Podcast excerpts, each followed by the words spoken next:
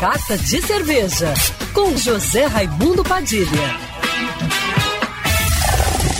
Alô, ouvintes da Rádio Band News FM Rio, saudações cervejeiras.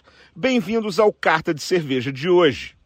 Essa semana nós comemoramos o dia de São Cosme e São Damião, os populares santos da Igreja Católica, que eram gêmeos e que resolveram ser médicos para ajudar os mais necessitados sem cobrar pelos seus serviços.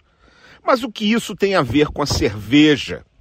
É que a determinação de fazer o melhor e ajudar as pessoas à sua volta sempre inspirou a galera da Ocus Pocos, que colocou os dois santos estampados na sua mais recente cerveja, que se chama a cerveja psicodélica do arquimago Abraxas, uma New England Hazy IPA de 7% de teor alcoólico, que combina os lúpulos neozelandeses Nelson Sauvin e o Riwaka, formando uma camada sensorial que explode frescor com aromas de uva verde, lixia e caju, que equilibra dulçor e amargor de corpo macio e aparência turva.